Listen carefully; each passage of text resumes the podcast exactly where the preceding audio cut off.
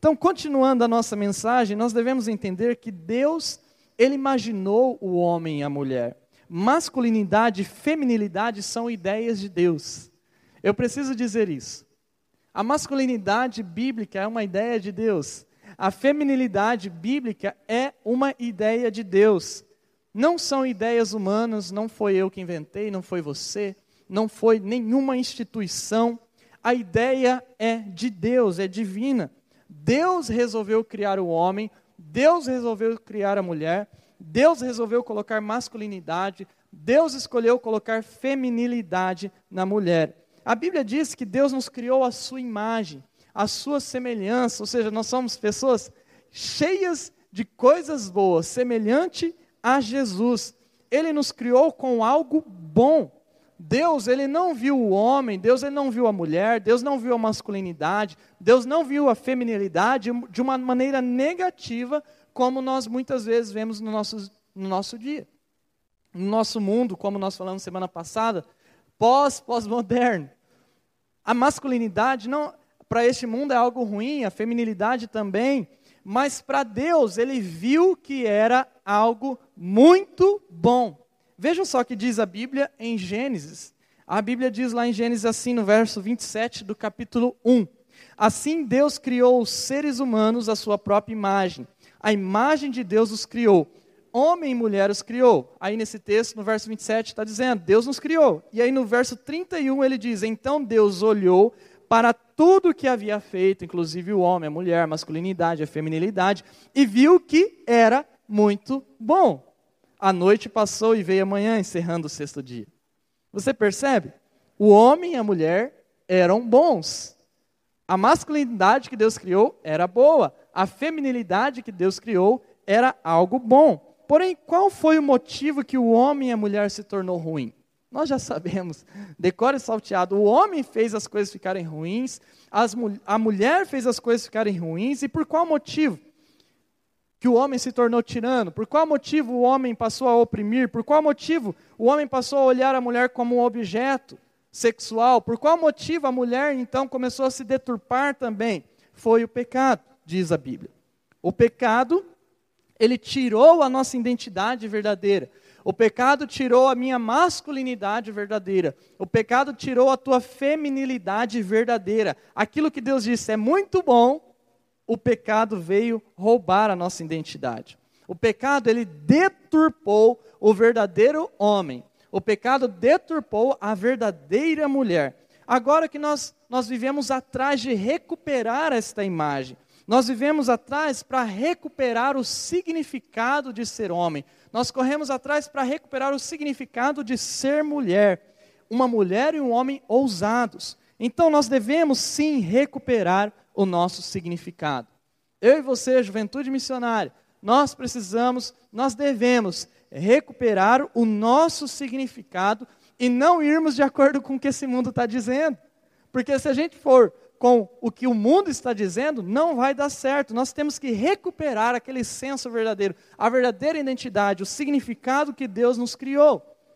E a única pessoa que pode nos fazer recuperar isto é Deus. A única pessoa que pode fazer você recuperar a sua feminilidade, e eu quero que você preste atenção nisso, porque eu tenho certeza, Deus quer recuperar a feminilidade bíblica em algumas mulheres, aqui nessa noite. Deus quer recuperar em nós homens a masculinidade bíblica. Preste atenção a isso. Para você recuperar isso, uma única pessoa só é necessária, que é Deus. Deus pode nos transformar. Transformar para me melhor. Deus não quer que eu seja um homem segundo o mundo, segundo as doutrinas, as filosofias do mundo. Deus não quer que você seja uma mulher segundo a filosofia deste mundo. Deus quer que você tenha a feminilidade bíblica. Deus pode recuperar a sua imagem. Deus pode recuperar a minha imagem e tirar de nós aquilo que é ruim, aquilo que nos oprime, aquilo que nos faz ser uma pessoa de péssima qualidade. Um homem de péssima qualidade, uma mulher de péssima qualidade. Deus pode tirar isso. Jesus Cristo pode fazer isso, ele morreu na cruz por isso. Nós perdemos o significado já de ser homem e ser mulher lá no jardim do Éden. Lá o homem pecou e também a mulher pecou. Veja só lá em Gênesis, no capítulo 3, no verso 6, diz assim: A mulher viu que a árvore era linda e que seu fruto parecia delicioso e desejou a sabedoria que ele lhe daria. E aí a continuação diz: Assim tomou o fruto e o comeu. Depois deu ao marido que, que estava com ela, e ele também comeu. Veja só, o homem ele se tornou escravo do seu próprio pecado. E a mulher aqui se tornou escrava da sua própria cobiça, ou seja, deturpou a masculinidade e feminilidade. O homem, ele errou aqui nesse texto. Lá no jardim, ele errou com passividade. Ele não deveria ser passivo, ele deveria falar: Não, minha mulher, não, meu amor, não vamos fazer isso. Mas ele foi passivo. Ele não tomou a atitude do líder servo. Ele não foi contra aquele pecado. E a mulher também errou porque ela passou dos limites, ela fez aquilo que ela sabia que não deveria fazer, ela fez aquilo que ela sabia que era passar dos limites. E quantas vezes nós fazemos a mesma coisa? O que nós aprendemos aqui nesse texto é que o problema do mundo não são os homens, como muitas vezes nós ouvimos, o problema são os homens, porque os homens são todos tiranos. Não, o problema não são as mulheres, como muitas vezes nós ouvimos do lado machista dizendo, não, o problema é o pecado que há dentro do homem, o pecado que há dentro da mulher. O pecado é a razão pela qual faz o homem oprimir uma mulher, e o pecado é a razão pela qual faz a mulher deturpar a vontade de Deus para sua vida. É o pecado. É o pecado. É o pecado que faz nascer raiva. É o pecado que, que faz nascer ira. É o pecado que faz nascer inveja.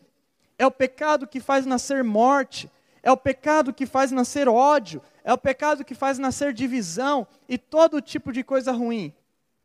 Eu não sei se você acompanha ah, jornais, mas eu acompanho todo dia jornal.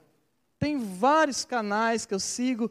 Ah, meu, da minha casa até a igreja são 15 minutos de carro e lá eu vou ouvindo o jornal, porque eu gosto de saber tudo que está acontecendo no mundo.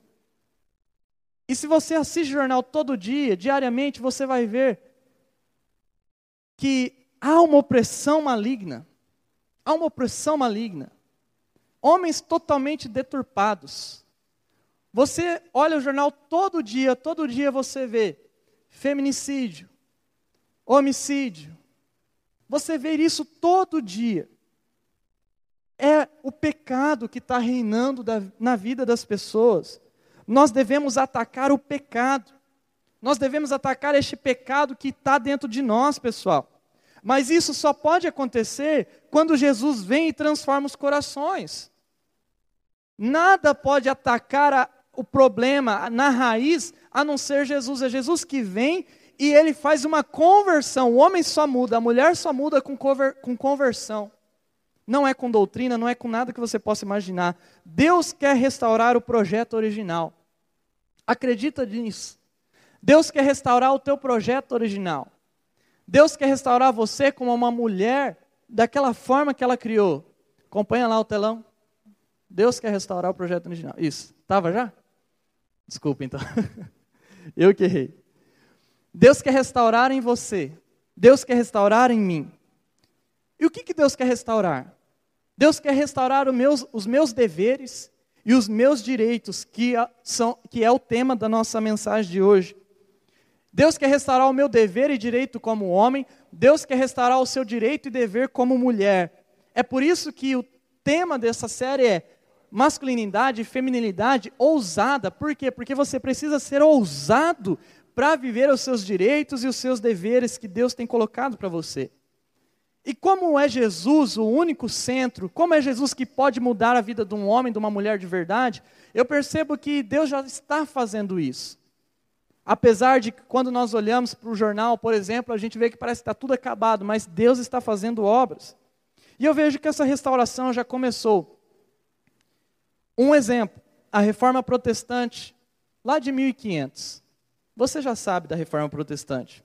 Desde a reforma protestante, os protestantes daquela reforma começaram a enxergar o homem e a mulher de maneira diferente. Esse foi o primeiro movimento em prol da mulher e do homem, foi na reforma protestante.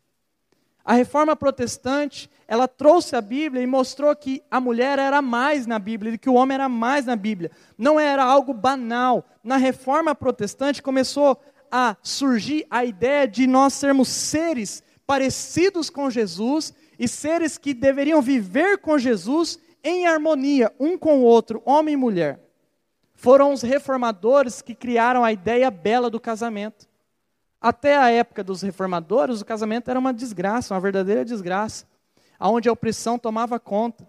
Mas na reforma, quando, como na reforma a mulher foi elevada, o homem foi elevado ao nível de filho e filha de Deus de fato, de conversão, o casamento começou a se tornar uma, com uma imagem bela. E esse casamento moderno que a gente tem, onde a gente fica pensando assim, nossa, eu quero encontrar o príncipe da minha vida, a princesa da minha vida, essa ideia moderna assim que surgiu, veio lá da reforma protestante. Foram os reformadores que criaram essa ideia. Um outro exemplo, por exemplo, é os puritanos, que eram um grupo do, da reforma protestante. Um grupo que surgiu junto com a reforma protestante, os puritanos. Os puritanos, eles eram assim, eles queriam viver de maneira santa totalmente. E sabe a ideia que eles criaram sobre o homem e a mulher e também para o casamento? Eles criaram uma ideia assim de que se faltasse amor dentro do casamento, aquilo era um pecado não só contra o homem e a mulher, mas também contra Deus. Foi a igreja, foi o reino, foi a reforma, foi os, foram os puritanos que criaram essa ideia de beleza, de nós vivermos em harmonia. Ou seja, Jesus pode fazer uma revolução. E nós precisamos continuar esta revolução. Nós não podemos parar com este mundo que está cheio de coisas ruins. Então, para nós entendermos a masculinidade e feminilidade bíblica, nós precisamos entender que a masculinidade ousada na Bíblia é você ser um cultivador. Você precisa tornar-se um cultivador. Essa é a primeira coisa. Nós, homens, precisamos cultivar na vida.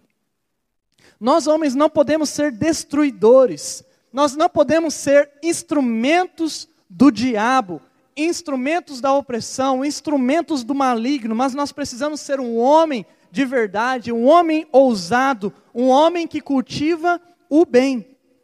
Você não percebe isso? Quando você cultiva o bem, as coisas ficam bem. Quando você cultiva o mal, quando você joga praga, quando você faz coisas ruins, você acaba colhendo coisas ruins. E eu creio que lá em Gênesis, no capítulo 2, no verso 15, tem essa verdade para a nossa vida. O texto ele diz ali: O Senhor Deus colocou o homem no jardim do Éden para cultivá-lo. Veja só essa palavra, cultivá-lo. Deus colocou o homem no jardim para cultivar.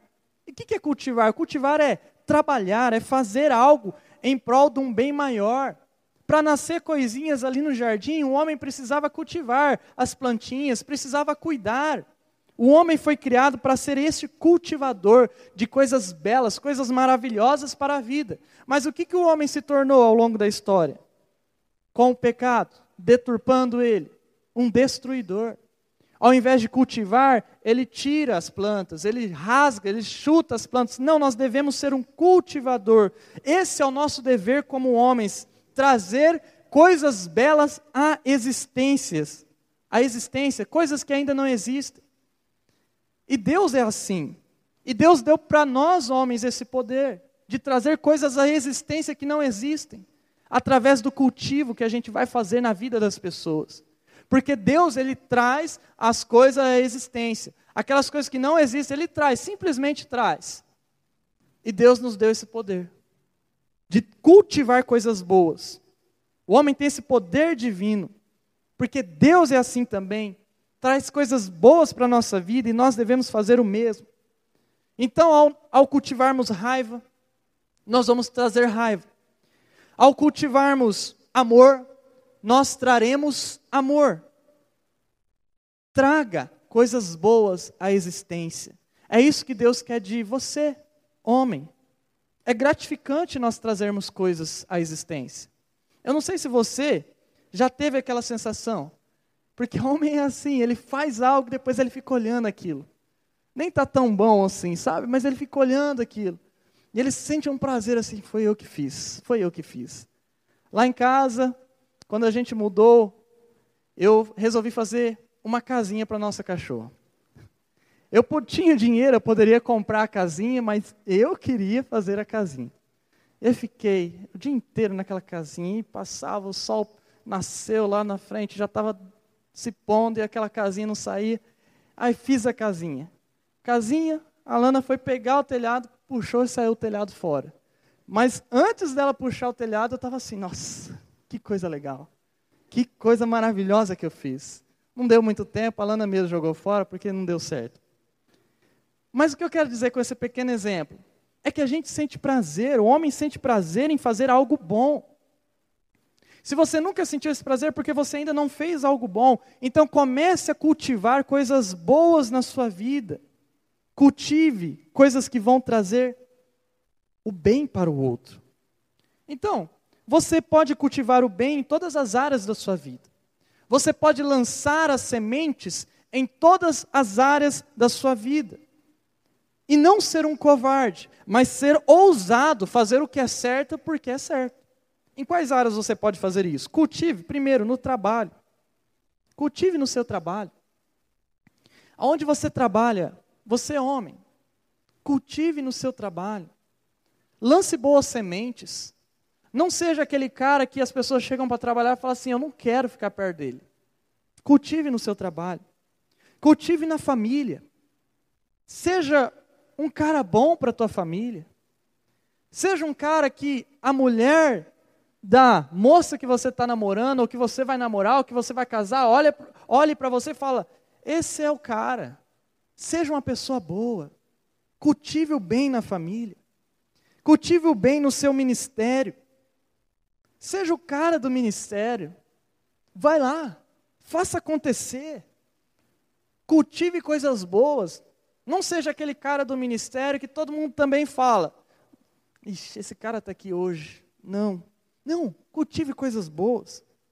Cultive coisas boas nos seus relacionamentos.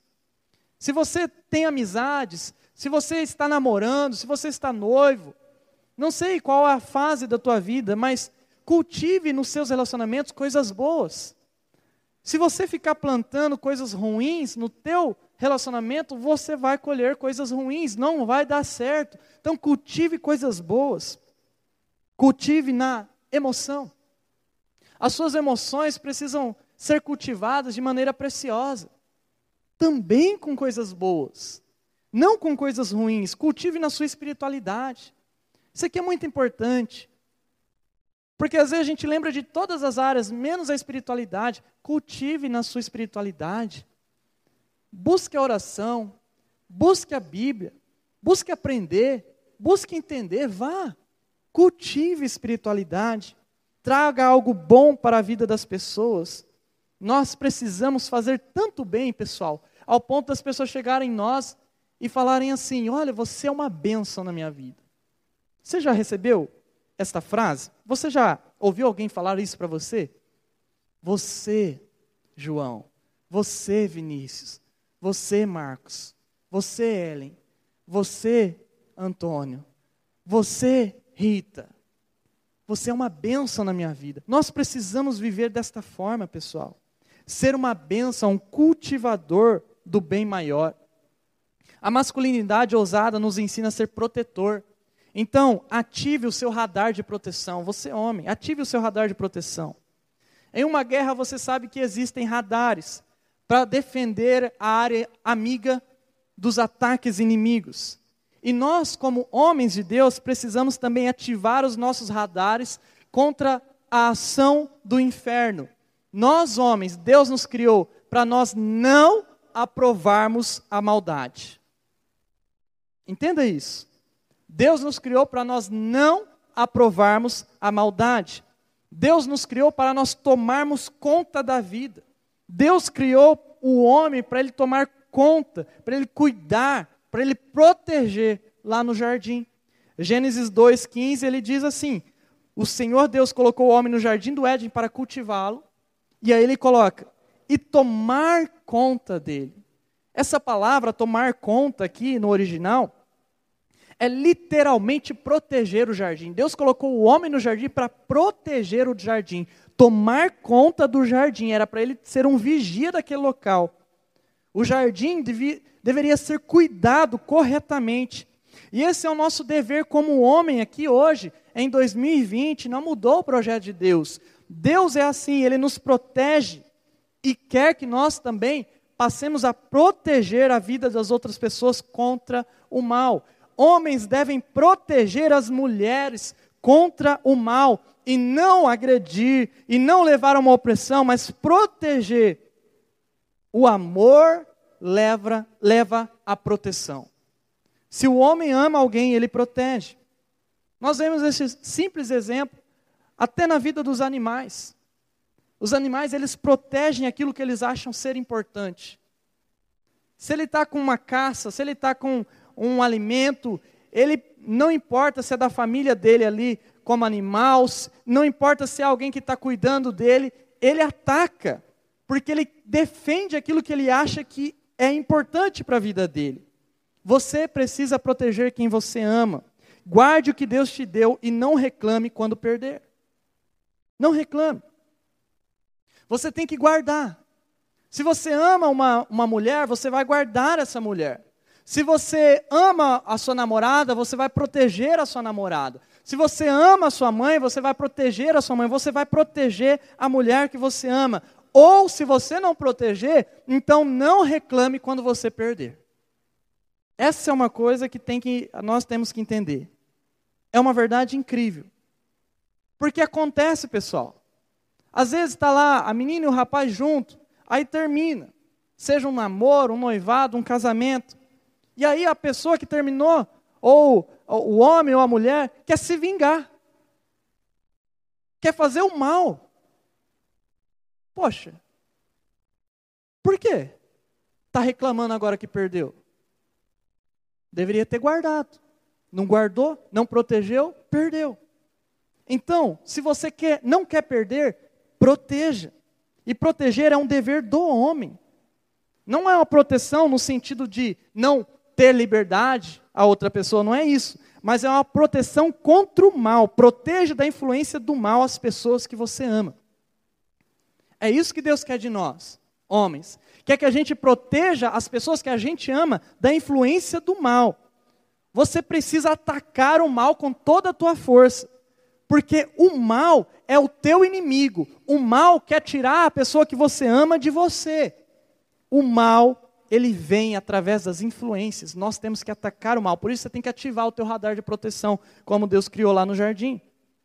Deixe, deixe-me te dar alguns exemplos do mal.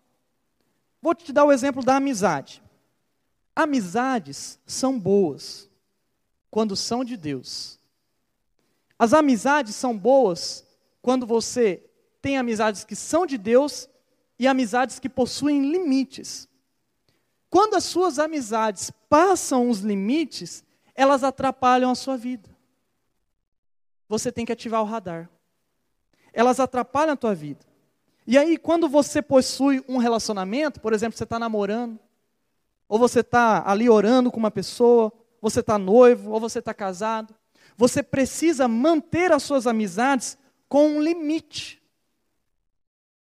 Com um limite porque senão, se passar do limite, você peca. É por isso que muitas vezes nós vemos famílias, jovens, casais, trocas de parceiro. Por que isso acontece? Literalmente um carnaval de imoralidade. Porque não havia limites. Não havia dentro do homem um radar de cuidado, cuidado, cuidado, eu tenho que proteger. Põe limites. Proteja quem você ama. Coloque limites nas suas amizades. Outro exemplo, indícios. Às vezes você, homem, está vendo que a tua mãe, a mulher que você ama, a tua namorada, seja quem for, você está vendo indícios de perca de fé, indícios de desvio de fé. Aí você fica quieto. Um homem fica quieto, calado, finge que não está vendo. O que, que é isso? Aí depois a gente não pode reclamar dos movimentos feministas. Não pode. Então, ative o radar. Você está vendo indícios de falta de fé? Poxa, então tome alguma atitude. Não finja que não está vendo, acorde. Precisa proteger. Ei, vamos ler a Bíblia. Ei, vamos orar. Ei, vamos para a igreja. Ei, vamos para o ministério. Ei, vamos fazer a coisa junto. Vamos lá, vamos animar. Proteja a mulher que você ama. Defenda, seja um protetor. A feminilidade ousada nos ensina a viver os direitos divinos. Então você, mulher, viva os direitos divinos. As mulheres, elas precisam viver os direitos divinos. E não se submeter a uma vida desgraçada, a uma vida sem direito, a uma vida de opressão. Quando nós olhamos para a história, nós vemos que as mulheres foram subjugadas por muito tempo. E é por isso que surgiram os movimentos que tentaram dar direitos para as mulheres que as mulheres não tinham até então. Sabe?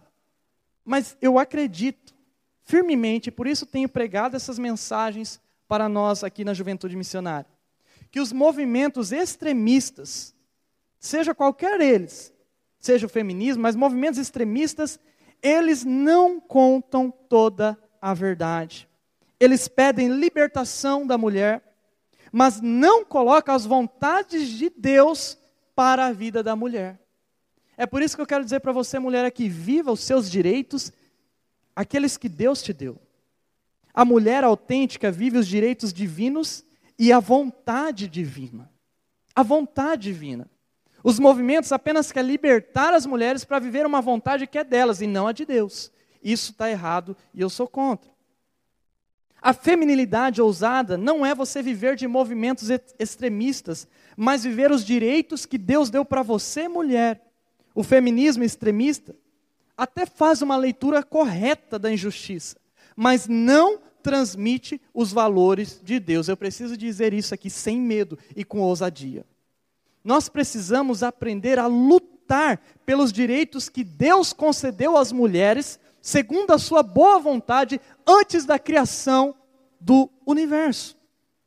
Nós também devemos saber que, historicamente, esses movimentos extremistas, como do, do feminismo, ele nasceu com muitos movimentos que não contemplavam o poder total de Deus. Eu quero te dar alguns exemplos. Eu fiz uma pesquisa. O movimento feminista, por exemplo, extremista, nasceu e um dos, dos seus, das suas raízes está o movimento da Declaração dos Sentimentos, em 1848, nos Estados Unidos, com Elizabeth Cady Stanton. Esse movimento, eles reclamavam o direito de voto para a mulher, que é algo bom. Eles reclamavam o direito civil para a mulher quando era casada, que é algo bom, porque na, nessa época, em 1800, a mulher casava e perdia todo o direito, não podia nem comprar mais, era tudo no nome do homem, eles reclamaram isso. Nessa, é, nesse movimento de declaração dos sentimentos, eles também pediram a remuneração igualitária, porque também era uma remuneração baixa para a mulher e alta para o homem, isso era bom acontecer isso. Era bom que a mulher ganhasse igual. Reclamaram estudo para a mulher, porque as universidades eram fechadas para as mulheres, e isso também é bom. Até aqui tudo bom. Porém, Elizabeth, ela era uma mulher que não cria em Deus. Elizabeth, era uma mulher que passou para o ateísmo depois de ouvir o grande evangelista Charles Finney, que foi um dos maiores avivalistas do cristianismo nos Estados Unidos. Ela ouviu que a cruz de Cristo era suficiente e ela resolveu ser ateia. E ela resolveu mais do que isso, pregar que a Bíblia era contra a mulher. E ela, desta forma, fez essa declaração dos sentimentos. Aí começou a nascer o feminismo. Outro movimento, em 1908 na França, o movimento com Simone Beauvoir. Eu não consigo talvez pronunciar total, é, da maneira correta o nome. Mas essa mulher, ela era uma defensora também da mulher. Mas ela era uma mulher que mantinha um relacionamento aberto com o filósofo Sartre. Ela mantinha um relacionamento onde ela ficava com ele, depois ela ficava com outras mulheres, era um relacionamento totalmente aberto.